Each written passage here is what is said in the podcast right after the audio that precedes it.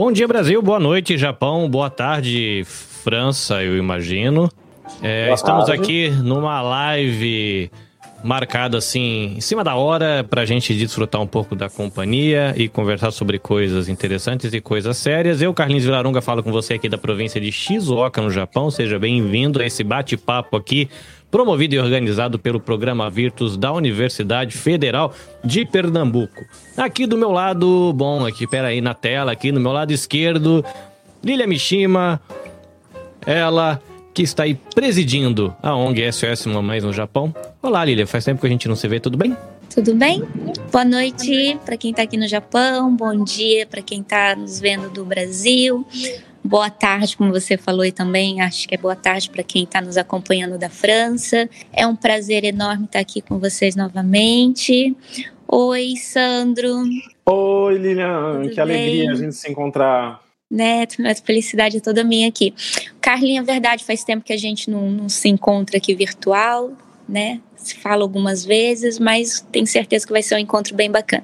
Muito bem, o tema que nos reúne hoje aqui, eu vou colocar aqui na telinha para você, para quem está acompanhando. Nós vamos conversar um pouquinho sobre questões do feminino, fazer um paralelo aí, Japão, Brasil, triangular também, Europa, vejamos o que acontece por lá. Quem vai nos conduzir nesse bate-papo é o coordenador lá do programa Virtus da Universidade Federal de Pernambuco, o Sandro Saião, que é o meu companheirão, ou eu sou o companheiro dele, na verdade, né, de podcastagem.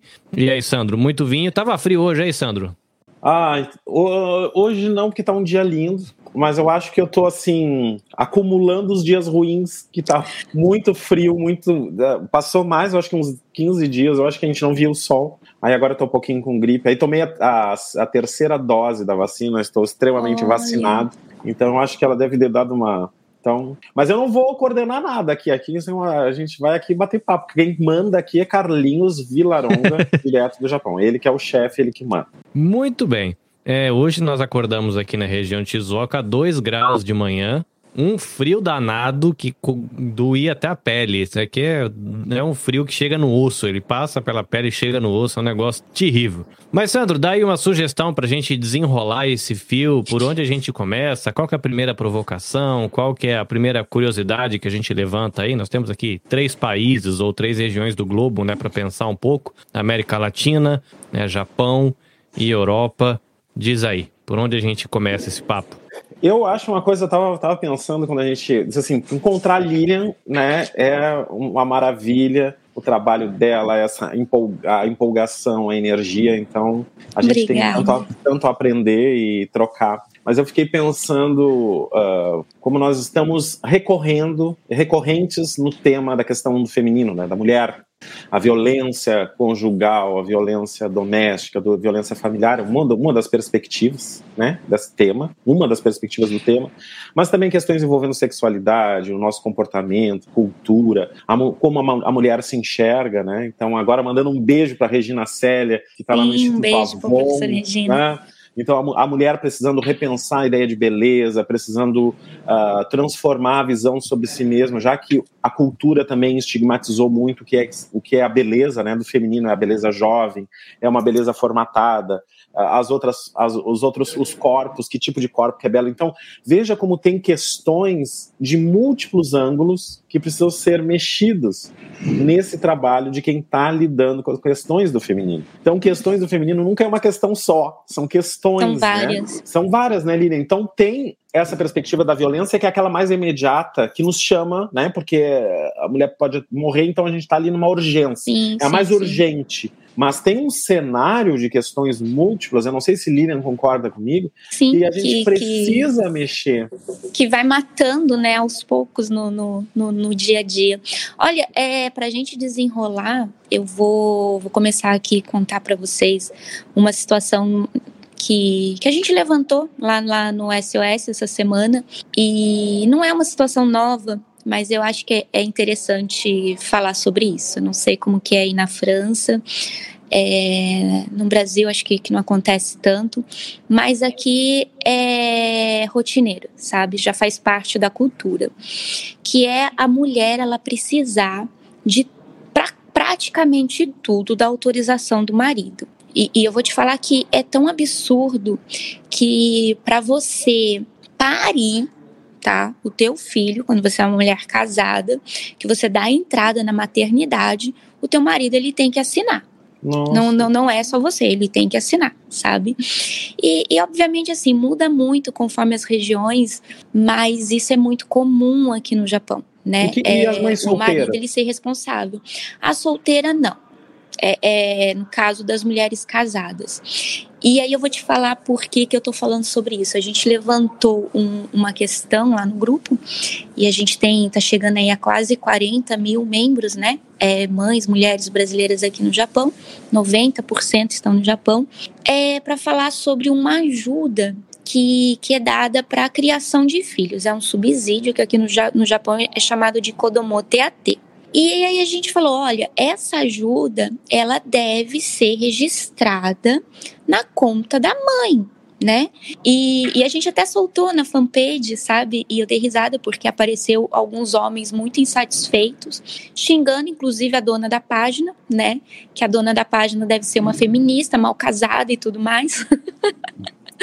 Mal amada, né? Que é isso, é que eles dizem, né? Pois é, é né? Que isso não tem nada a ver, mas se não tem nada a ver, por que, que te incomoda? Então, ah. o, o, o fato do, do subsídio ser registrado na conta da mãe, né? Mas é aquela questão, né, do da perder poderes, né, Poder. perder os privilégios. Mas enfim, a questão é, por que que a gente falou isso? Porque acontece muito de quando o casal se separa, né, desse subsídio continuar registrado na conta do, do pai e ele não fazia o repasse para a mãe, que é quem cuida dos filhos. Isso acontece muito aqui, acontece a rodo, sabe? Então a gente falou, olha, fica a dica, né? Independente se seu relacionamento ele é maravilhoso, a, a, a conta desse subsídio ele deve sempre ser registrado na conta da mãe. Mãe. E, e aí foi, foi engraçado e, e, muito surpreendente, porque em inúmeros comentários, né, a gente tem um, um acesso muito grande, Muitas mulheres elas relataram que não, elas não conseguem fazer a troca, que a, a, a, a prefeitura não permite. Tem que ser na conta do marido, no chefe da família. E algumas, inclusive, têm por critério que o subsídio seja registrado na conta de quem tem o maior salário. A gente dá risada, né? Como se, se isso fosse um padrão de, de igualdade. Aqui no Japão, a gente sabe que o salário do homem, mesmo que ele faça o mesmo serviço da mulher, 90% do, do, dos empregos, das atividades, o homem ele tem um maior, ele tem um salário maior do que da mulher. E sim, algumas, assim, muito pouco, muito pouco, conseguiram chegar na prefeitura e fazer a troca, sem serem questionadas. Algumas eram questionadas, explicava a razão, mas mesmo assim, você não faz isso apenas é, conversando, fazendo pedido. Você tem que ir com o marido e ele precisa, aqui no Japão a gente não usa assinatura, é um carimbo, né? E ele precisa carimbar autorizando que esse Nossa. subsídio seja passado, transferido para sua conta. Mas isso assim, exceção, em geral, não é permitido, sabe? E, e, a gente levantou essa questão, sabe? E, e aí eu falei, poxa, mas em que, em que século, né? Em, em, que mundo que nós estamos vivendo? Porque há muito tempo isso é assim. E as que, que mudaram, né? Que, que aceitam ainda são muito poucas. E como eu te falei, mesmo as que aceitam, o marido ele tem que autorizar. E é só para você ter uma ideia, sabe? Do, do, do tamanho do, do machismo, quanto a mulher é, ela sofre aqui, o quanto ela é, ela não é vista, né? É, é, é como se ela, o, o, papel dela não, não, não, fosse visto. A, a, a, a, a inclusive, o fato de você ser mãe, né? Você não ser aceito. Então, assim, tudo é o pai, é o marido. É como eu falei lá no começo. Eu também passei por isso. Quando foi para eu ter a, a minha filha mais velha, a primeira, na hora que eu dei entrada na maternidade, o meu marido ele precisou carimbar. Como eu falei, aqui não tem assinatura, ele precisou carimbar, autorizando, dizendo que concorda, né? Que eu que eu estava dando entrada na maternidade, tipo assim, ele precisa autorizar que eu vou parir meu filho, sabe? Nossa, São absurdos. Né? Carlinhos, tu passou por isso, Carlinhos? Porque o Carlinhos teve um filho aí, né? Passei, porque o meu mais novo é, nasceu aqui. Mas eu acho que eu nem percebi, porque era tanto papel para assinar que eu não me dei conta desse detalhe, porque a gente assinava tanta coisa e muito, minha esposa fala japonês bem melhor do que eu. Então muita coisa era tratado direto com ela, né? Ela resolvia. Mas sim, né? Sei lá, o auxílio infantil, né? Que é esse Kodomo TAT cai na minha conta. Ah, é, quando tem alguma coisa oficial, a escola liga para mim para falar comigo, que sou o chefe da família, né? Eu tô registrado como chefe da família. É, os meus filhos têm o sobrenome da minha esposa, que é Agata, né? O sobrenome japonês, eu sou Vilaronga. Mas eu chego na escola, todo mundo me chama de senhor Agata, né? Porque eles acham que eu sou o, o cara que deu o sobrenome para a família, né? Eu sou o, o, diferentão, né? Que sou com o sobrenome espanhol. Mas a gente passa por isso, é, é o dia a dia aqui.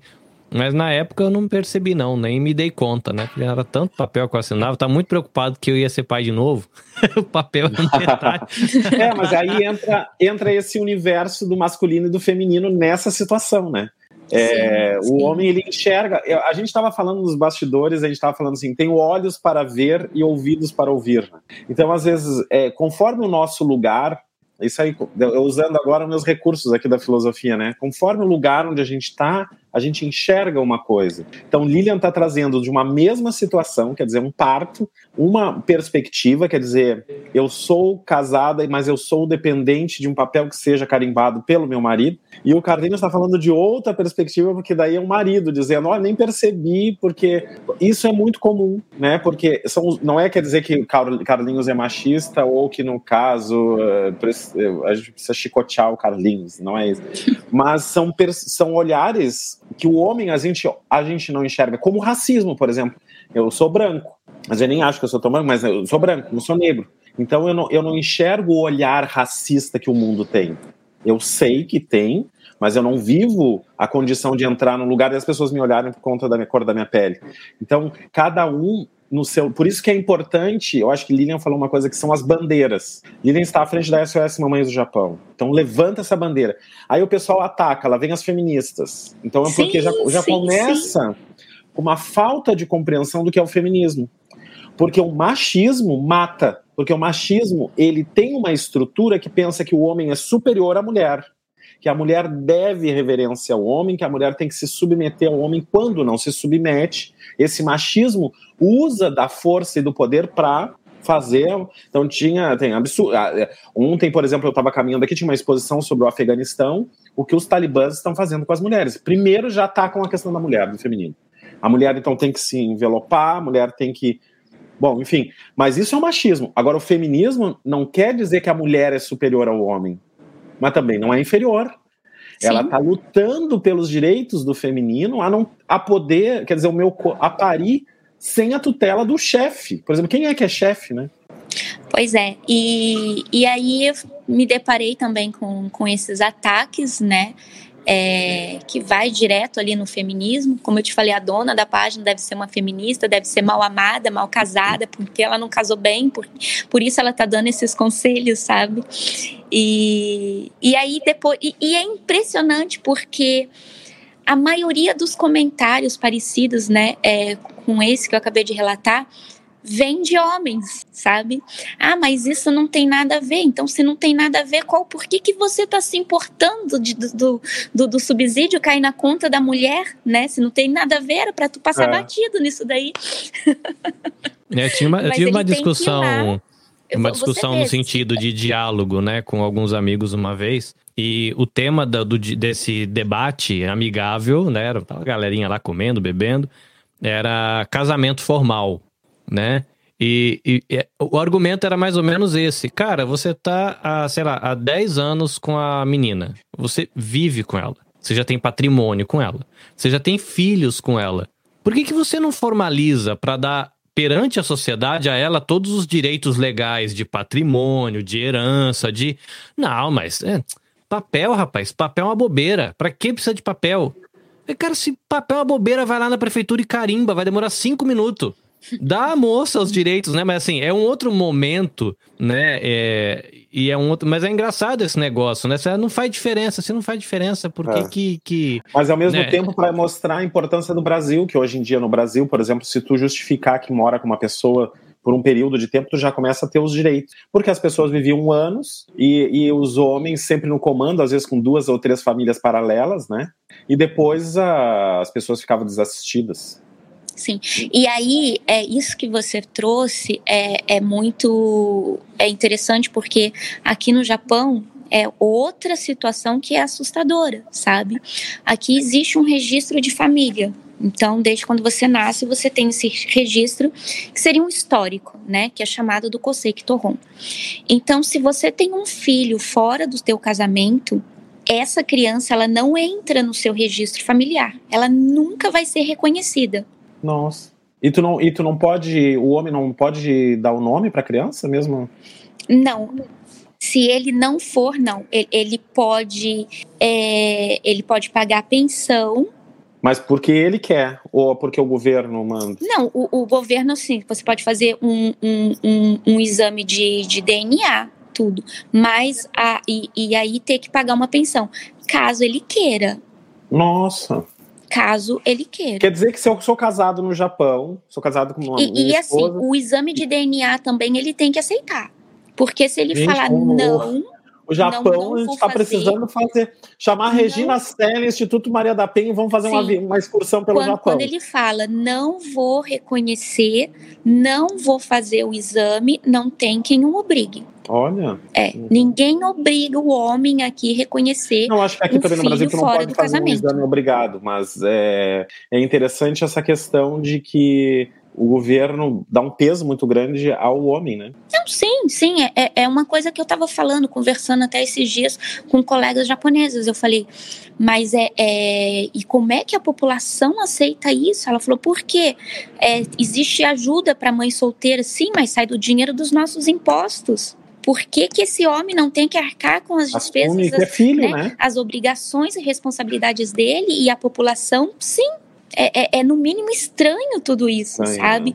Mas é, é, é uma realidade muito triste e a realidade de muitas crianças aqui, né, principalmente crianças é, estrangeiras, filhos de japoneses, não existe lei que os obriguem a assumir né? Uhum. E mesmo que ele venha assumir é, essa criança, essa criança fora do, do, do matrimônio, né, do, do, casamento, não entra no registro familiar dele.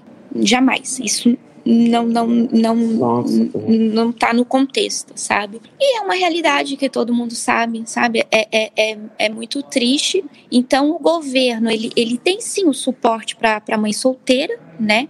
Mas ele não cobra do homem. Ele não cobra que o pai assuma suas responsabilidades é, perante o, a sociedade com, com relação aos filhos. Se tu tivesse que caracterizar a sociedade japonesa, porque tu tem essa visão de dois lados, né? O Brasil como referência e ter o Japão agora. Tu diria que o, Japão é mais machista? Muito, muito mais, é. muito mais, sabe? É um país totalmente machista, totalmente machista. A gente viveu aí faz o quê? faz poucos meses, não sei se você ficou sabendo, houve um escândalo aqui que a faculdade de Tóquio, a faculdade mais, né, mais famosa, é, os professores eles alteravam as notas das mulheres que prestavam vestibular para medicina, porque eles entendem que, que não pode ter tantas médicas, tantas mulheres exercendo a medicina. Foi alterado. Isso foi um escândalo aqui, muito recente, muito recente. É só para você ter uma ideia, assim, do, do, nível de, de, machismo aqui no Japão. É, é são coisas assim. Eles, eles alteravam as notas das, das que iriam Para que elas não fossem aprovadas. Para parecer que elas não é. eram aprovadas. Pra, pra, pra, para os homens. Não, porque as, isso é um outro mito que a gente tem, porque a gente tem uma ideia de que a violência. Uh, porque isso aí, são, isso aí é violência também, tá? A gente tem claro, vários tipos claro de violência. É. Não, viol... A gente não pode achar que violência é só aquele que bate, né? Que aquela coisa. A opressão, essa, essa, isso é violência. Mas a gente sempre costuma, isso é um mito, a gente acha que é só na, na classe pobre. A gente acha que pessoas. Porque a gente tem uma noção de que o mal, porque isso é um mal, é uma, uma, uma face do mal, ele é associado à ignorância, uhum. ou à precariedade, ou aqueles que não têm acesso a uma série de coisas. Então, como a gente tem um, pessoas mais desassistidas que não têm acesso à educação, a gente acha, ah, então aqui a violência está aqui. Só que quando a gente vê, agora, por exemplo, no estado de Pernambuco, a gente teve o escândalo do secretário, acho que ele é da secretária da Justiça, uma coisa assim, é que a mulher dele foi inclusive no Fantástico para dizer que há mais de 20 anos ela já, já fez várias denúncias contra ele, inclusive de abuso, violação física. Então, veja, são pessoas esclarecidas, pessoas esclarecidas que eu digo com acesso a, a conhecimento da universidade. Então, quando tu tem pessoas ligadas a uma universidade, mesmo o conhecimento da universidade não foi suficiente para que ela não faça uma coisa dessa, porque isso é um absurdo, Veja como nós temos aqui um hiato, né? A gente tem aqui. Por isso que o trabalho da SOS Mamães do Japão é tão interessante, porque a gente precisa mexer, inclusive, com os saberes que estão nas universidades. Eu estou como professor universitário e a gente precisa alterar, porque também lá dentro se reproduz a mesma cultura da inferioridade da mulher. Sim, sim.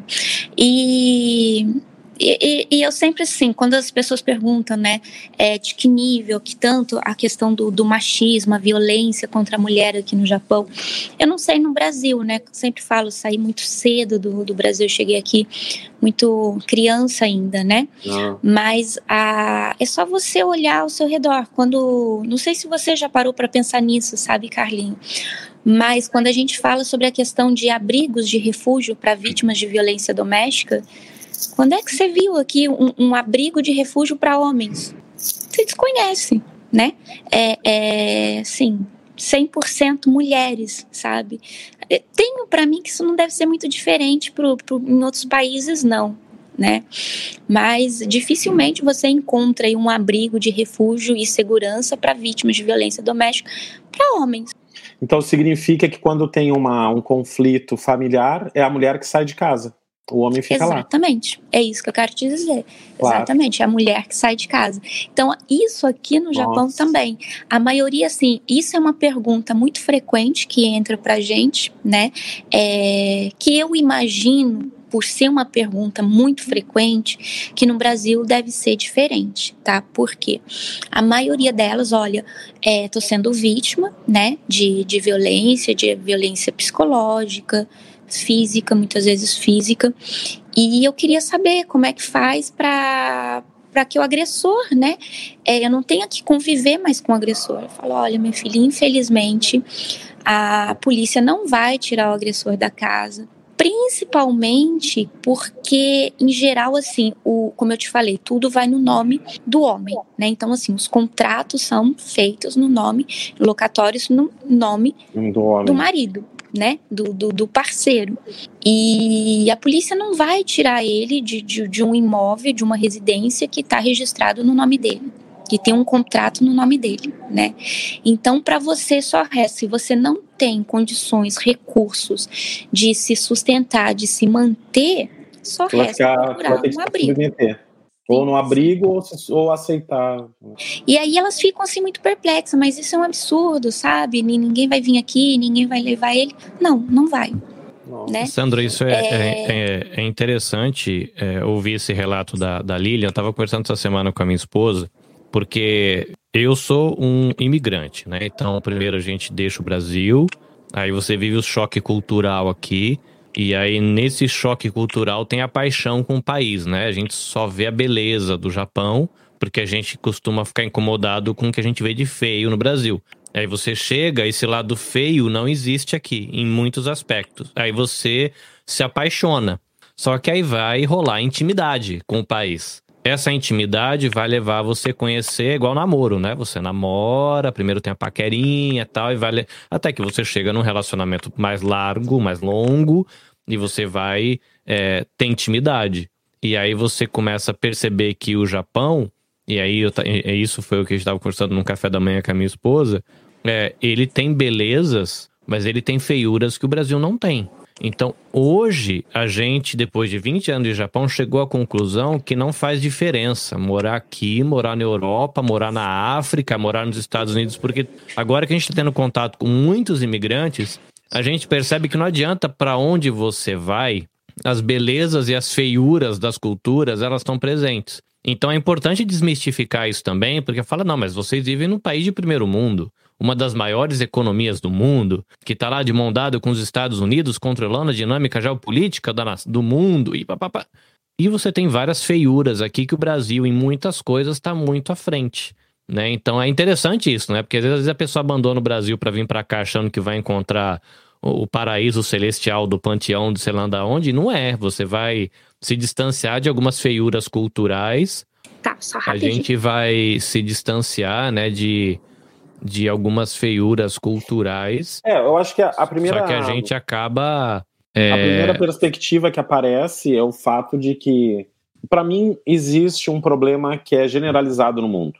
Esse problema da questão do poder, da questão do homem não querer se descentrar dessa dimensão de poder, de controle da, da mulher. Essa ideia, por exemplo, que aparece no Japão, uma ideia que desenvolver-se economicamente significa melhorar humanamente, não é. Você pode ter um país desenvolvido economicamente e humani humanitariamente ele pode se perder. Inclusive, por exemplo, se destruir a sua ecologia, destruir condições boas de vida para as pessoas, poluição, pode estar muito rico, mas não tem nem bom ar para respirar. Eu brinquei com a minha esposa nesse diálogo que eu estava tendo, que, por exemplo, no Brasil, você pode sair com uma motinho velha no seu bairro de cidadezinha do interior e existe um risco real de você levar um tiro na cara por causa de uma motinha velha, assim como tem gente que leva um tiro por causa de um tênis velho. Sim. E você perde a vida por causa de um, de um objeto que nem tem tanto valor assim. Por outro lado, aqui no Japão, a gente que está aqui na rotina de trabalho e na, da maneira que a sociedade funciona, da maneira que a relação fábrica-funcionário funciona, a gente percebe que você consegue não ficar com a motinha velha, você consegue ficar até com uma motinha nova, com teninhos novo, só que a qualidade da sua vida, ela tá escorrendo pelo ralo do mesmo jeito que aquela pessoa que tomou um tiro por causa do tênis velho e da moto velha no Brasil, numa cidadezinha interior. Uhum. Então aí você fala assim, aonde tá a pobreza da, do espírito humano aí? Uhum. Tá em, tanto no país rico quanto no país onde você enfrenta a violência de um jeito diferente, porque aqui, né, a gente tem essa violência, né, como aí inclui a questão das relações de gênero, mas a questão humana, né, que você está falando aí de, de você melhora economicamente, não melhora como ser humano, né? Relação empregado e funcionário que é ruim. Relação fábrica e funcionário é ruim. A maneira como a sociedade enxerga trabalho é ruim. As pessoas têm uma qualidade de vida pior nesse sentido mais humano, mais da alma, da autoestima, da paz, sei lá, de alguma coisa nesse sentido, né? Ainda que tenha grana, né? Então é, é, é curioso, no mínimo curioso, é, né? Essa, essa... E aí eu queria ver com o Lilian, por exemplo, e o governo, hein? Ele, ele é tímido nesses temas da questão da mulher ou ele já começa uma atuação maior, assim, estimulando? Não, mu muito tímido. A, a questão de não, não, não se fala sobre isso. A gente não, não, não se vê, não, não ouve falar sobre programas, campanhas de, de igualdade, sabe? O, o Japão ainda assim é que nem o, o, o, o Carlinho falou. Claro que a gente tem aspectos muito bons, né? A, a, as condições de, de padrão de vida, né? É, mas quando a gente fala em questão de, de direitos humanos, de igualdade, ainda está muito atrás, muito atrás. É, não, não, a gente não vê nada assim por parte do, do governo, né, real, é, voltado para essa questão da igualdade, né? Ainda é um país um, do, um dos países do mundo que, que mantém a mesma cultura por, por centenários aí, né? E e, e, acho que já faz parte também, porque a gente fala, quando a gente fala de igualdade, né, para igualar, isso representa que, que o outro ele vai perder direitos, né? E, e, e ele não aceita isso. Então, ele não, é, não quer não perder quer privilégios. Claro. Né? Então, é, é, essa é a resistência. É porque o outro lado não quer perder privilégios que a gente não consegue alcançar a, tão almeja, almejada igualdade. E aqui no Japão ainda tem um outro agravante, né? Porque é, tem a hierarquia que aqui é chamado do, do, do senpai dos corrais. Então, assim, quem está abaixo deve respeito a quem está acima. Isso são em, em, todos os ambientes, desde o trabalho, escola principalmente, isso tem muito aqui na escola, né? Então, assim, o, o, os alunos mais, mais, velhos, eles exigem respeito dos mais novos. Tem que tem, existe essa hierarquia e ela é muito cobrada e dentro do ambiente de trabalho também. Então não importa se você tem mais capacidade, sabe, se você tem mais nível, se você tem mais condições. Aquela pessoa que está lá, que já tem 80 anos, que, que, que é o maioral, ela não vai sair, porque chegou a época dela estar ali entendeu? Independente se você tem mais condições ou não.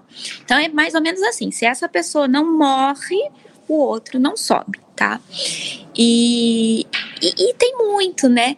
Então, é, não, não vai partir do, do, do, do governo, você não vê interesse, porque isso também representa dentro do, do, do governo, dentro dessa hierarquia, eles também perderam os privilégios.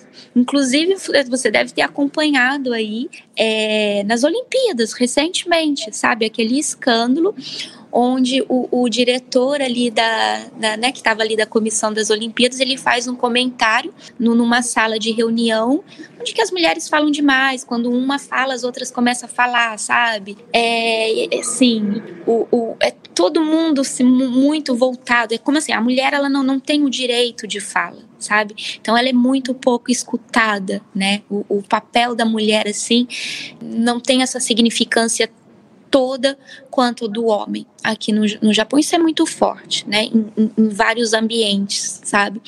Então não vemos é, campanhas, nada.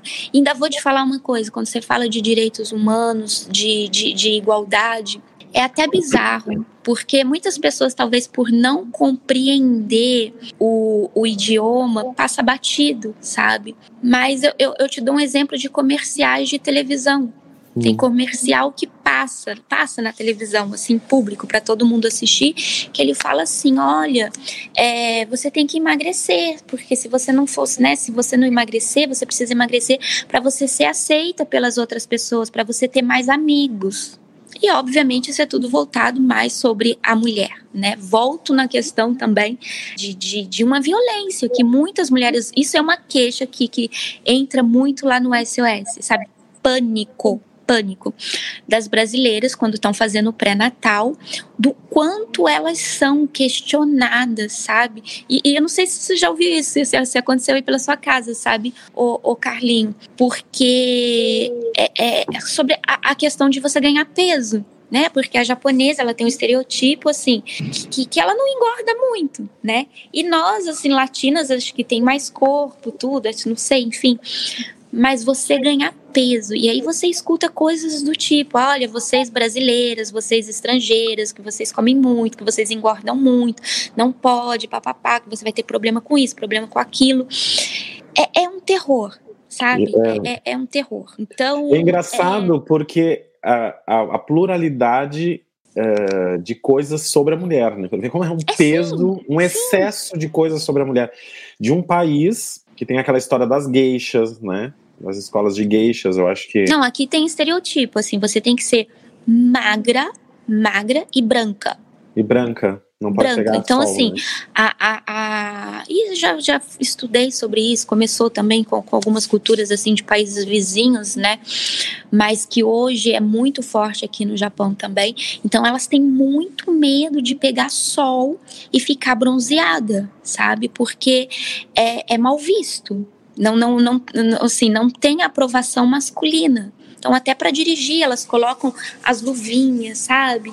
É, é, é protetor Sim. solar, porque você não ser branco, branco, branco é, é algo mal visto. É tão engraçado que no meu serviço, olha só, é, o, o, Edu, meu marido, ele foi me pegar. Aí uma pessoa que trabalha comigo viu ele pela primeira vez, né? Ah, eu vi seu marido, tudo, né? Ele não é tão japonês assim. E ele é branco. Tá, mas, tipo, não entendi o que, que tem dele, dele ser branco e, que, e se não fosse, né? Qual, qual que é o problema? Então, assim, você ser branco aqui também é muito importante, sabe? É, é um padrão de beleza. É, eu acho que é interessante, por exemplo, tem um autor na filosofia que a gente trabalha, Louis Althusser, Althusser que, que tem um livro que chama Aparelhos Ideológicos do Estado. O Estado é a nossa cultura, né? O, Estado em que se vive. E eles têm aparelhos, aparelhos que se diz é, aonde essa ideia, essa ideologia, essa concepção, essa forma de enxergar o mundo se reproduz. Tu citou a TV, os comerciais, as histórias infantis, a, a, são, são, são aparelhos que o Estado usa para perpetuar uma concepção do lugar da mulher, do, do, do modo do comportamento aceitável ou não. Então, essa questão da beleza ela afeta, ela tá, ela pulsa diretamente nessa questão, né? Sim, Porque sim. É, é, é uma mulher, um corpo, um corpo, uma cor, um modo de ser que ele se impõe por conta de uma cultura masculina que deseja, que a gente sabe que também aí no Japão, não sei, até gostaria de falar com isso, tem até aquela história de ah, que não pode pendurar as roupas das meninas da idade escolar na rua, que vão lá e roubam as roupas porque tem Rapaz, um fetiche. Da minha filha, sabe? É uma coisa que é muito erotizada aqui no Japão são os uniformes escolar sabe? E, e, e, é uma coisa horrível, assim, porque tem esses livros de mangá, sabe? Hum. Que geralmente é, envolve estudantes. E houve até uma retirada da, das lojas de conveniência, porque ficava isso para por questão das Olimpíadas, né, que o Japão ia sediar as Olimpíadas, isso era muito criticado, chegaram a retirar da, da, das vitrines das lojas de conveniência, porque ficava assim, era na, nas vitrines. Então você chegava no estacionamento, você o seu carro, a primeira coisa que você via era as capas dos mangás e, e 90% deles com, com desenhos de estudantes, e sempre com uniforme escolar, aquele uniforme de marinheira, aquela coisa. Então isso é muito erotizado aqui no Japão. Aconteceu com a minha filha, sabe? A gente sempre mandava, eu morava no primeiro andar, hoje eu me mudei, mas eu morava no primeiro andar e, e por saber disso a gente gente sempre tomava muito cuidado. Então sempre mandei para lavanderia. Aconteceu que eu precisei colocar o uniforme do lado de fora. Acho que a gente tinha saído para comer na saída da escola e ficou um, um cheiro forte de churrasco, alguma coisa. E coloquei do lado de fora, né? Roubaram. Sumiu o, o, uniforme dela. Aí tivemos que recorrer a seguro, da parte, na polícia, tudo. E, e aí aquela coisa, olha, vocês precisam tomar cuidado, né? Não deixa do lado de fora, papapá. Então, é assim, é, é, é, é sempre você que tem que tomar cuidado, sabe? Existe muito. Não, quem mas, mora mas no primeiro andar esse fetiche, Esse fetiche, ele implica também numa em, na concretização do ato, por exemplo, a pedofilia, por exemplo? Muito. O, o, o Japão é um país muito pedófilo, né? E, hum. e, que, de certa forma, a cultura ela acaba incentivando a pedofilia aqui. Claro. Né? Que como a gente vê esses casos de, de anime, né? É, os grupos de, de, de músicas, meninas. É, recentemente tinha um grupo muito famoso que era o chamado AKB, né? Hum. É, e aí tinha voto, sabe? Que, e, e, a maioria eram pessoas idosas que ficavam votando. É, e, e, os comerciais com as meninas de, de, de biquíni. É uma erotização, assim, muito grande. E, e, e, eu vou voltar na, na, questão também dessa questão do, do estereotipo, que sobre a questão do, do, do de você, né, da, da, da obesidade, você manter aquele padrão de, de magreza. Isso é tão público, é tão explícito, é como se fosse uma coisa tão comum, sabe? Que é passado em programas de televisão, assim, com frequência, sabe? Casos de, de pessoas que, por algum motivo, precisaram emagrecer. E os motivos que, que eles mostram geralmente são assim: é o filho que era triste com a mãe porque tinha vergonha porque a mãe era gorda. Aí mostra todo aquele programa de emagrecimento da mãe. Aí chega o entrevistador. Isso é super comum, é rotineiro na televisão nesse roteiro que eu tô descrevendo para ti. Aí o, o, o entrevistador ele vai lá né? Depois que a mãe conseguiu emagrecer, aí chega pro filho.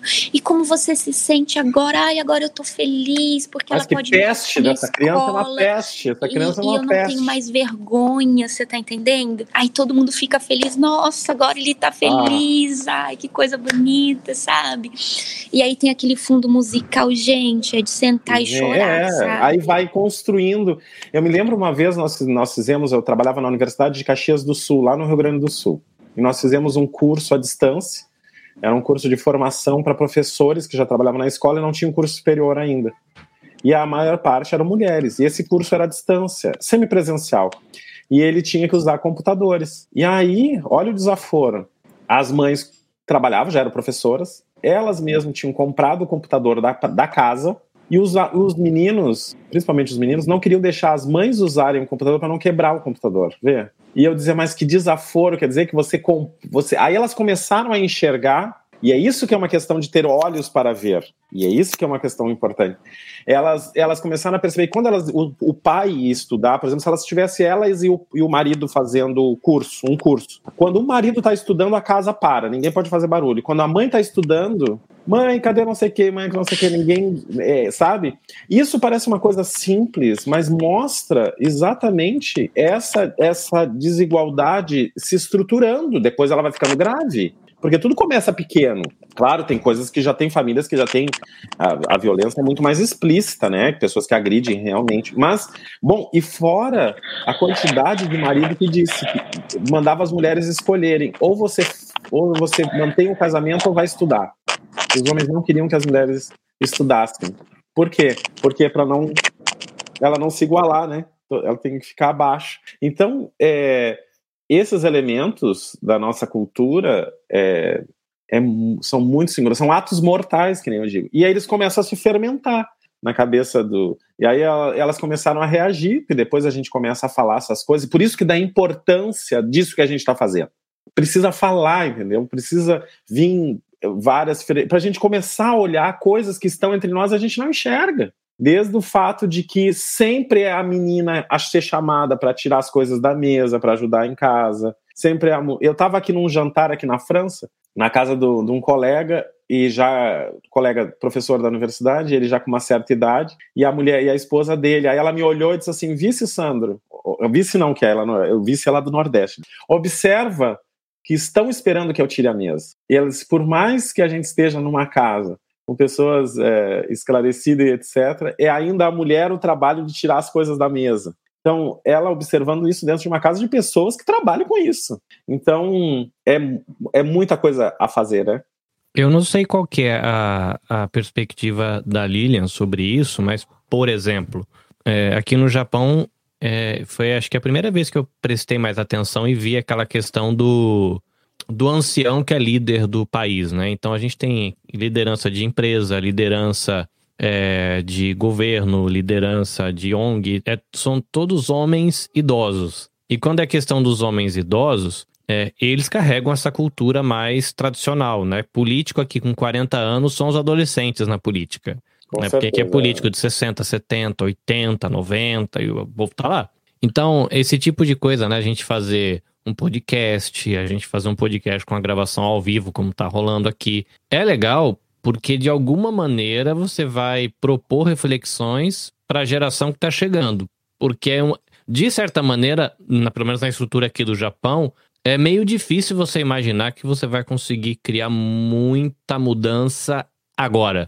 Porque o corpo de liderança é 98% de homens com já toda uma tradição que carrega essa perspectiva antiga.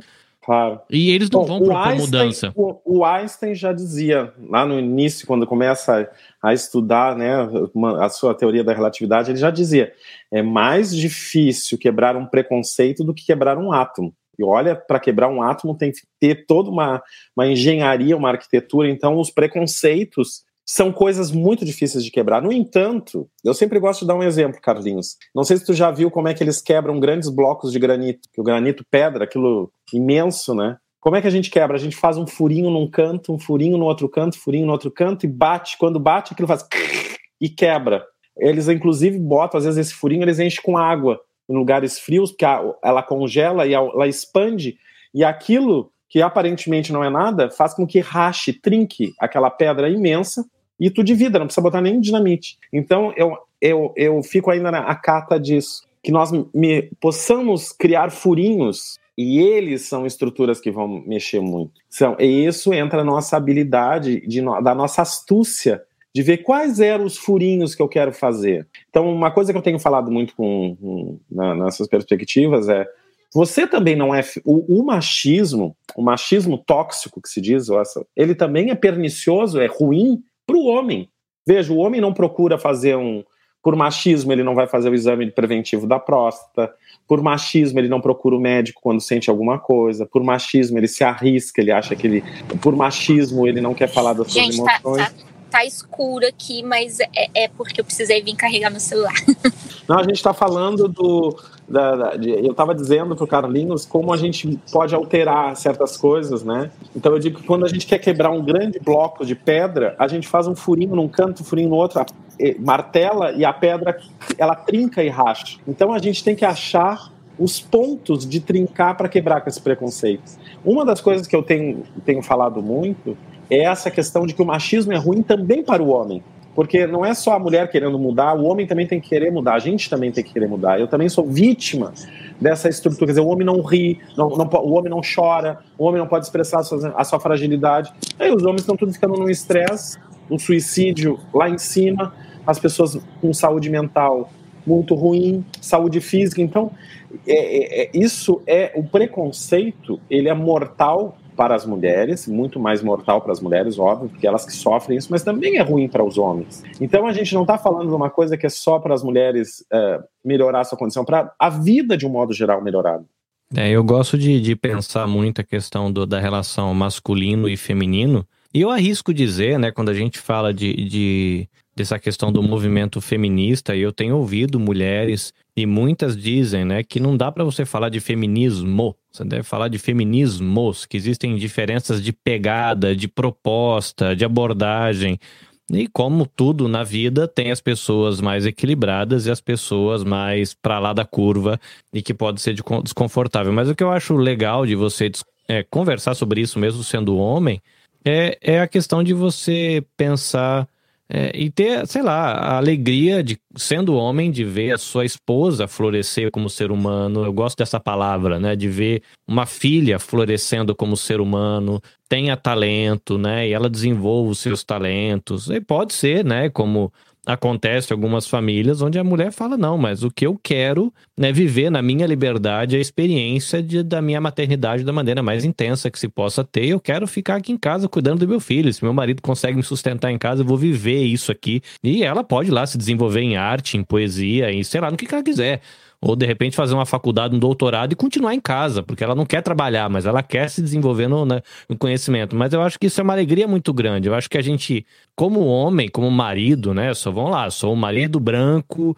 um marido hétero, né? Um cara, um homem cis, aquela coisa toda, mas é, eu acho uma alegria você poder participar do, do, florescimento, do desenvolvimento da sua esposa, das suas filhas. Eu não tenho filha, mas eu acho isso muito legal, é muito empobrecedor quando a gente mata isso. A gente acha que a gente está ganhando espaço, acha que a gente está morrendo, né? Como ser humano, né? A gente está perdendo a oportunidade de ver alguém que você ama, que você quer dividir a vida, de florescer, né? Isso é muito, muito empobrecedor, né? Você está com o microfone fechado. Mas então, é, é, é tudo isso que vocês é, mencionaram, sabe? E a gente fala, é, e qual a, a perspectiva de, de mudança?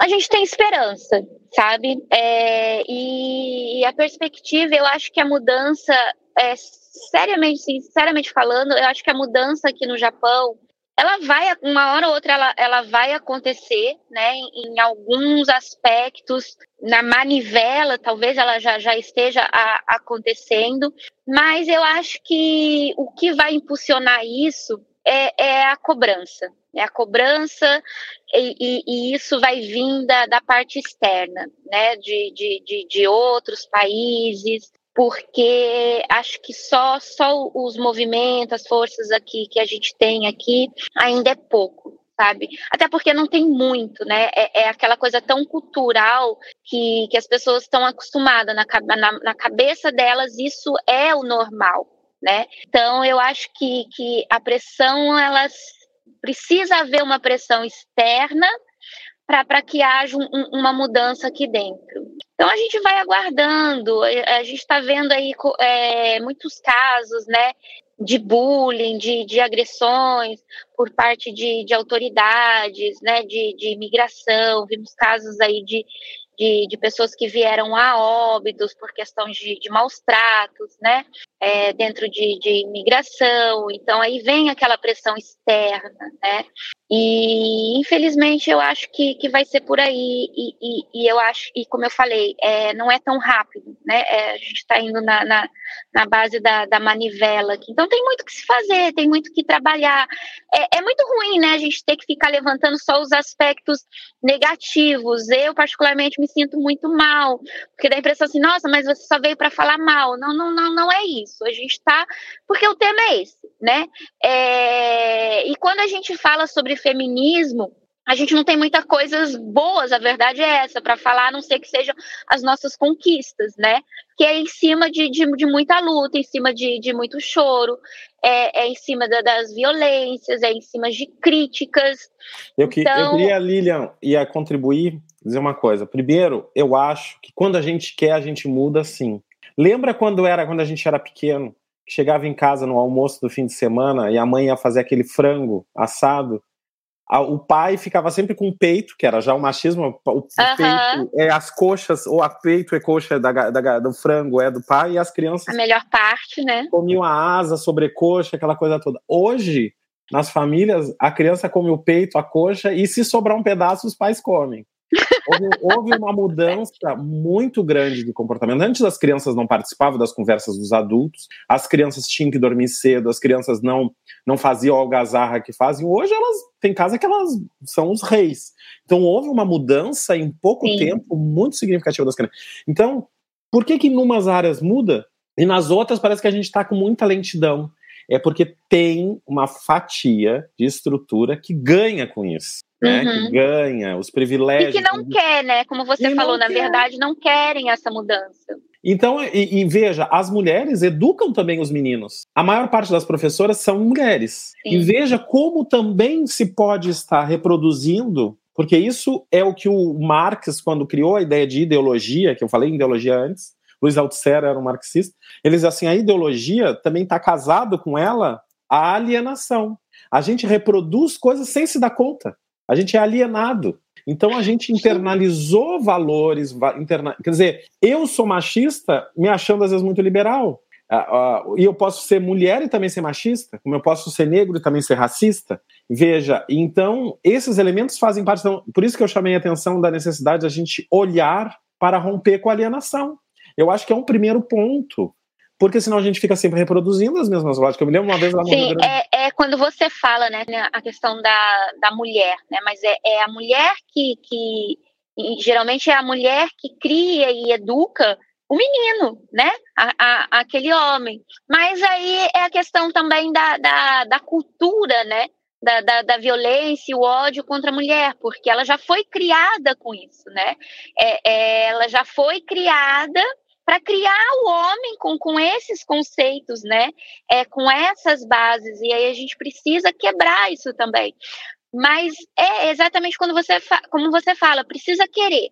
Porque para mudar também eu preciso querer, é. né? E, e, a partir do momento que você quer, que você vai buscar conhecimento, né? Que, que, que você vai ver é, por que, que eu, que eu tô perdendo aqui, né? Por que, que eu tô deixando isso daqui? Porque é muito comum também você ver isso entre as mulheres, né? É, as mulheres querendo beneficiar os homens, né? Aceitando perder direitos, né? É, mas isso também faz parte da, da, da, cultura contra a mulher, sabe? Porque é, é no mínimo assim, é, não é normal a pessoa ela aceitar perder direitos né? Ou, ou, ou, no mínimo assim, não querer a, a, a, igualdade. Isso gera um sentimento em qualquer ser humano, que é do, do, do da, da, pessoa mesmo, né? Que, que é do, do, próprio ser humano. Mas ela não se questionar, é, ela não, não querer algo melhor para ela, ou, ou, ter pelo menos essa, essa questão da igualdade, já é estranho. Mas isso também é cultural. Né? É e, e, aqui no Japão isso é muito forte. Então, assim, a, a, a mulher ela não consegue, a, a princípio, ela nem identifica que aquilo está errado. O que está acontecendo com ela é, é, é uma violência. São a questão dos direitos, porque isso também é uma violência. Então, ela ainda não consegue identificar. E é, é aquilo que você tinha me perguntado, mas não, não existe por parte de, de governo nada né, em relação a isso. Não existe, porque a partir do momento que as mulheres elas começarem a identificar, né, aí vai ter um problema, porque aí elas vão começar a reivindicar. Claro, e é isso e que eles não essa... querem. E aí eu acho que a gente podia já fazer por grande finale aqui, Carlinhos Laronga com Lina Mishima, direto do Japão. A gente podia se caminhar para o grande finale e a gente veja, quando houve a eleição do Trump nos Estados Unidos, negros votaram nele, mesmo ele sabendo das. Uh, imigrantes votaram nele, imigrantes que votavam, votaram nele, mesmo sabendo que ele era contra a imigração. Quer dizer, veja o que tem por Sim. trás e como há mulheres que apoiam políticos machistas, declaradamente machistas. Exatamente. E é evidente, porque o machismo não é só eu dizer, ah, eu não sou machista, eu não sou racista. Todo racista diz isso. Eu não sou racista. Eu não sou machista. Não, isso aí é fácil dizer. Mas eu quero Sim. ver as tuas ações, eu quero ver as pegadas que tu deixa, né? Depois, né? Então, quais é os rastros que tu tem deixado na tua vida que vão indicar quais são as tuas concepções. Então, eu acho que as mulheres, eu acho que já é um grande ponto, as mulheres e nós homens, é inadmissível a gente aceitar homofobia, gordofobia, eh, todas as fobias, né, de, de que a gente tem que ter e pessoas que vão a público e falam isso. Ontem mesmo teve um programa aqui, eh, aqui não, lá no Brasil, de uma apresentadora de TV que xinga uma, uma, uma, uma deputada, uma coisa assim, e disse: vá, vá lavar as cuecas do seu marido, que agora tá essa, essa baixaria tomou conta, e aí tem gente que aplaude isso e acha isso maravilhoso, né? Essa grosseria, essa brutalidade. Os brutos parece que agora estão tendo destaque, dizendo assim: isso é ser homem. Isso não é ser homem, gente. Isso aí é ser grosso, é ser estúpido, é ser violento, é ser baixo. A gente vê Carlinhos aqui, né? Todo cheio de dedos para falar as coisas, e uma pessoa gentil. E, e, é homem, é heterossexual, tá lá com sua esposa, seus filhos. Então, como no Brasil se confundiu agora a sexualidade da pessoa com essa brutalidade. Quer dizer, se eu sou bruto, é que eu sou mais macho, que eu sou mais viril, que eu sou mais, né? Então, veja, essas concepções, elas vão entrando, é que nem um, um veneno que vai... É, é uma planta que tá, começa a ficar com a raiz podre. Então a gente tem que falar, tem que trazer à tona. Sim. E eu, para encerrar e deixar a palavra final aqui com vocês, eu acho que o chamado, me lembro lá da Grécia, do portal de Delfos, conhece-te a ti mesmo. Isso é uma tarefa que a gente nunca vai se conhecer mesmo, é impossível se conhecer. Mas se preocupar em olhar para si, eu estou saindo muito desse discurso moralista que às vezes filósofos a gente tem, que a gente sempre prega a moral e os bons, bons legumes, e a gente olhar para si. Eu também sou uma pessoa que estou em transformação e aprendizado. Cada relação amorosa que eu tenho, cada, cada uh, amigos que eu faço, lugares que eu habito, eu estou em um processo de transformação, de conhecer, de abertura, que é doloroso também. Ninguém muda comportamento sem um pouco de dor, de abdicar tem coisas que eu preciso de abdicar, não posso ter tudo. E, por exemplo, mudar também é muito doloroso. Porque mudar implica eu, eu deixar de lado os velhos comportamentos, significa eu sair do meu lugar de conforto, de sair daquilo que eu sempre que eu sempre estava acostumado a fazer, né? Por isso que as pessoas reagem tanto à mudança. Elas têm uma voracidade com aqueles que pode representar uma ameaça ao, ao seu lugar comum. Então eu acho que eu deixava o convite aqui para todos que nos ouvem agora ou que vão nos ouvir depois, que viver é se entregar nessa dinamicidade, é estar no fluxo do tempo, se refazendo, que água parada estraga, empodrece, a gente tem que estar tá, água corrente, fluido, por isso que o, Eric, o Zygmunt Bauman já falava na fluidez da vida, sejamos fluidos, não nos, não nos fixemos em nada. E Lilian, é sempre um prazer falar contigo que tu tenhas muita força no teu trabalho frente a SOS Mamães do Japão. E se elas nos ouvirem, deixa um abraço imenso para elas, que mandem os seus comentários, os seus likes, Sim. e digam, olha, não gostei, achei um horror. Ou também que gostaram, pode mandar dizer que a gente. Vou, vou, vou jogar lá para elas, mas aqui o prazer é todo meu, né? Agradeço aqui imensamente a oportunidade. E, é muito bom, gosto sempre de, desse bate-papo, sabe? Dessa troca de experiência, né? De, de vivência, porque é aí que a gente cresce. E concordo plenamente com você, sabe? É, mudar é, é, é doloroso, é doído demais né? E, e aquilo que eu estava falando, para mudar, a gente muitas vezes tem que abrir mão de, de, de, privilégios, de direitos, né? E isso não é uma tarefa muito fácil, né? Isso já é do ser humano. Então tem, tem, tem sempre uma resistência com relação a isso, muitas vezes muito, às vezes até inconsciente, né? E acredito naquilo, né? É... A gente precisa identificar então, o autoconhecimento também. Para eu mudar, eu, eu, preciso identificar onde eu estou errando. Eu, eu, preciso ter esse conhecimento. né? E as pessoas também, para elas, principalmente quando se diz respeito às mulheres, para elas entenderem que estão sendo vítima de uma violência, elas têm que aprender a identificar né? E fica, e isso a gente fala também com relação quando você vai morar fora do fora do, do, do, do país, né? Quando você então, para quem está saindo do, do Brasil, é, a questão da, da violência contra, contra a mulher, é, é, ela, ela existe em, no mundo todo, em qualquer país. Em alguns mais, outros menos, em alguns lugares você vai ter mais suporte, né? Você vai ter mais direitos, mas a, a, a verdade é que ela as pessoas às vezes ficam assustadas, nossa, mas um Japão, né? No Japão, um, um país tão assim, né? Com um país de primeiro mundo, é, essas questões existem? Existem né? E, e, e, não é pouco. Existe, são, muito fortes, né?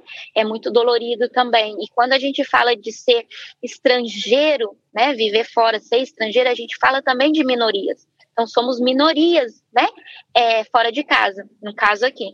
Então o, o que eu digo aí, a mensagem é procurem é, é, conhecer, né? Procurem saber como são os costumes, as leis, se, se algo acontecer, aonde recorrer, aonde pedir ajuda, porque ninguém aí tá, tá imune, né, é, de, de poder passar por, por uma violência que às vezes não é nem mesmo dentro de casa, mas pode acontecer por parte da autoridade. A gente está falando aí de um sistema machista. Então, a, a violência vem também através do, do, do sistema, né?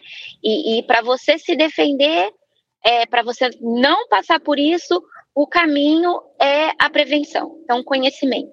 Que maravilha. E aí, Carlinhos, como é que a gente faz com tudo isso, hein? A gente continua produzindo conteúdo alegremente e com bom humor. Eu acredito, Sandro, que desse deve ser, vou colocar aqui um diazinho para alegrar o coração. Deve ser o último encontro que a gente vai ter esse ano aí com uma live, um conteúdo produzido, vai dizer aí um, um, um episódio especial que a gente vai lançar aqui com um formato diferente. Mas é isso, né? Eu, enquanto produtor de conteúdo, eu fico feliz de ter a oportunidade de ouvir também. É, eu tenho aprendido muito ouvindo é, conteúdo produzido pela galera da comunidade negra, pela galera da comunidade LGBTQIA, e um montão de letrinha que a gente sabe que tem, é, mulheres, né, professores, é, pessoas de religiões diferentes da minha, de que não acreditam em religião nenhuma, ainda que muitas vezes eu discorde ou mesmo é, essas, esse contato me ajude a fortalecer as minhas opiniões, a gente aprende que não precisa ser desagradável, né? Você pode ter um posicionamento e ser dócil, você pode ter um posicionamento e conseguir tomar um bom café, né? Que café, aliás, é muito bom. Fica o convite para quando você tem a oportunidade, passa um cafezinho, né? Toma com alguém que você goste, ou mesmo se você tiver a oportunidade de aprender com isso, toma um cafezinho com quem você não goste, de repente você pode aprender alguma coisa nova. Mas aí fica o convite, né? Você está no Brasil, existem algumas hashtags que ajudam você a encontrar conteúdo conteúdo nessa questão feminista, né? Ou na questão da mulher, tem, por exemplo, a hashtag Mulheres Podcasters ou a hashtag O Podcast é Delas. Né, que são movimentos dentro do meu universo, né, esse universo de produção de podcast, que é, tentam fomentar esse diálogo, né, fomentar, criar espaços, né, e estimular homens, né, que gostam tanto de tecnologia a deixar um pouquinho o microfone de lado, ou então dar um microfone para uma mulher ou duas dentro do seu programa e criar esses hábitos. Né? Então, é, a gente teve aqui no primeiro mês, primeiro mês não, a primeira semana de dezembro, a primeira semana Podosfera Nipo Brasileira, e nós tivemos uma mesa só de mulheres para elas discutirem essa realidade da questão de ter voz, né, de poder falar ou não, se existe esse espaço ou não. Então fica o convite para você, homem, né, se, se dar ao trabalho de ouvir, né? E como o Sandro fala, é, pensar cansa, né? Acho que foi um aluno do Sandro que falou isso numa aula uma vez. Pensar cansa, olhar para dentro de si cansa é, eu tive a oportunidade nesse ano de começar né, um processo aí com, com um terapeuta, né, um psicólogo, e olhar para dentro de si dói, né? Se conhecer dói. E depois que você descobre o que tem aqui dentro, dói mais, porque você descobre que você vai precisar mudar. Mas ainda assim é um, é um processo que é muito legal. Então acho que vale a pena isso, a gente construir cultura e alegrias, né? Da gente se conhecer. E eu, por exemplo, é, estar re, me reconstruindo, né? Descobrindo o mosaico que eu sou como homem, me, me redesenhando como ser humano, me permitindo ser redesenhado e ver um pequenininho de seis anos, às vezes, imitando práticas saudáveis e não só as práticas ruins. Não é que eles imitam as práticas ruins, mas é legal quando você vê um pequenininho imitando práticas saudáveis que depois, de repente, eram práticas que você não tinha. Então fica o convite para você, né? Se desafie aí a crescer e a melhorar. Não esquecendo aqui, se você quiser acompanhar o conteúdo do Virtus, arroba programa Virtus UFPE no Instagram e www.ufpe.br barra Virtus, o site. Procurando também o programa Virtus UFPE no Facebook, você vai encontrar toda a equipe, conhecer os projetos, e isso vai ser muito bom. SOS Mamães no Japão é um arroba aí um pouquinho mais complicado, arroba SOS underline, ou aquele traço baixo mamães, tracinho baixo no, tracinho baixo Japão. Mas se você escrever SOS Mamães no Japão no tio Google, o oráculo ele vai te responder com tudo, porque a mulherada produz muito conteúdo. Então é isso. É, acho que antes da gente ir embora, né? Acho que vale a pena a gente deixar os nossos abraços aqui pro pessoal de toda a equipe, né, Sandro? Do Virtus. A gente está encerrando aqui, acho que o ano letivo, né? Com, com o podcast nesse episódio gravado aqui ao vivo num final de semana. Abraços aí ao pessoal da Renosp, abraço ao pessoal do Instituto Maria da Penha, né, aos nossos juízes, advogados, policiais, cabos, sargentos, coronéis e tanta gente, né, policiais civis, comissários, toda essa galera que está aí envolvida, né, advogados que a gente tem bastante também professores envolvidos em construir um país melhor aí pensando, né, defesa social, segurança pública e esse tema tão importante dos direitos humanos que toca não só mulheres, toca também homens, enfim, toca a sociedade. É isso, falei demais, mas eu acho que devo ter ido para um lado bom. Sandro, seus beijos, seus abraços pra gente ah, encerrar esse um, ano lindo. Um bom final de ano para todos, né? Eu acho que já é uma vitória estarmos todos é, vivos, né? Dentro de um contexto de pandemia, ainda de pandemia. Mas eu gostaria de agradecer muitíssimo a equipe, a família, eu já chamo família Virtus, né? Aos nossos bolsistas, o João, o Luiz, o Lucas, o pessoal que trabalha conosco e todos os, o pessoal da equipe, né? Que a gente está bem cansado esse ano, porque se fez muita coisa, foram muitos eventos. Cada evento, quem já organizou, a Lilian já deve sabe disso, é tantas horas antes, tantas horas depois, tantas horas durante, e muito estresse, muito detalhe, muita burocracia, muito tudo e convênios e, e a, a, enfim, mas estamos felizes e muita produção, isso que importa, é com o pessoal mudando e transformando. Então, meu abraço imenso para o pessoal do Virtus, para cada um. Não vou falar o nome de todos, senão capaz de esquecer algum. E agradecer aos nossos parceiros, né? O Instituto Maria da Penha, a Renosp, como citou aqui o Carlinhos, Tribunal de Justiça do Estado de Pernambuco, a Polícia Civil, Polícia Militar, né, do, do, Estado, a Secretaria da Mulher, que financia um dos nossos projetos, o Ministério da Saúde, que também financia um outro projeto, financiou um outro projeto nosso, e a SOS Mamães no Japão, através de Lilian e todos esses nossos parceiros que estamos sempre juntos e que possamos juntos construir um mundo melhor, mais digno, mais ético e mais bonito. Muito obrigado e um bom fim de ano a todos nós. É isso, gente. A gente fica por aqui. Até a próxima. E para a gente não perder o costume, sayonara. Né? E para você, estamos aqui há uma semana do Natal. Né? Esse episódio vai ser publicado alguns dias antes do Natal. A gente já vai soltar ele rapidinho. Mas boas festas, desfrute do seu Natal. A gente aqui no Japão, no meu caso, eu vou trabalhar no Natal. Acontece. Mas você que está no Brasil, desfrute aí do seu Natal. Desfrute da sua família. Tome cuidado, tome sua vacina, use sua máscara, use o seu alquinho, mantenha o distanciamento social quando for necessário, para a gente não ter perrengue no ano que vem, né? Tenha um bom final de ano e a gente se encontra no ano que vem para mais lives e mais episódios do podcasts aqui do podcast do programa Virtus. Beijo para você, paz, saúde e até 2022. Este episódio foi editado pelo Nabecast. Saiba mais em www.nabecast.jp. Nabecast, conectando pessoas, desenvolvendo amizades, construindo parcerias e compartilhando vida através de podcasts.